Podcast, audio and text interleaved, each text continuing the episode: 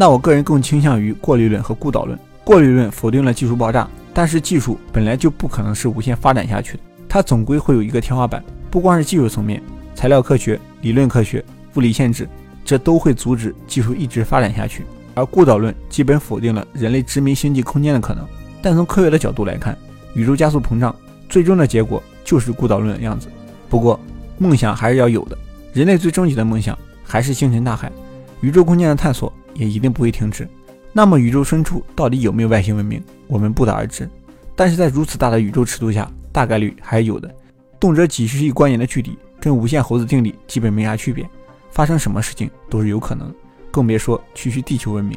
目前我们寻找地外文明的方法主要有两种，一种是天文观测，一种是深空探测。天文观测主要是通过射电望远镜收集宇宙空间中的各种信号，著名的信号就是 WOW 这个信号。但是后来没有收到同样的信号。这件事就不了了之了。除了信号，还有光谱分析。每种元素都有固定的光谱，焰色反应我们小时候都学过。每种元素都有自己固定的光谱 ID。那通过分析地外天体的光谱，也能判断上面有没有生命体。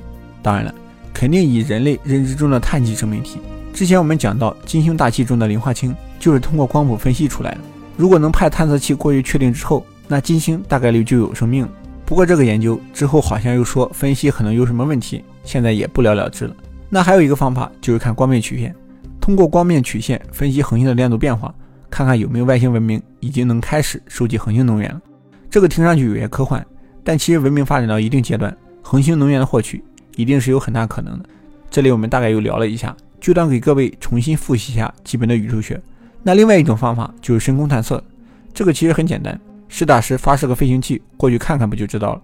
火星探测车、金星探测器。太阳探测器，目前人类最大的成绩就是可以确定火星上有液态水，这对于人类来说是个非常重要的消息，因为存在液态水就证明了地球可能并不是那个非常特殊的星球，在太阳系中就已经有一个跟地球差不多的立地行星了。放眼宇宙中，那文明的数量可能多到不敢想象。从人类第一次发送无线电已经过去一百多年，我们无线电信号传播的空间大概是一个半径一百多光年的球形，具体范围就只是视频中这个蓝色的点。但其实，人类无意间发射的无线电信号会被电离层反射，穿过大气层之后就所剩无几了。在经过几光年之后，就很难从宇宙背景噪声中分辨出来了。所以，即便外星文明从遥远的宇宙空间发射电磁波信号，恰好也对准了地球这个位置，我们能收到完整的、清晰的信号可能性也不大，因为宇宙实在是太大了。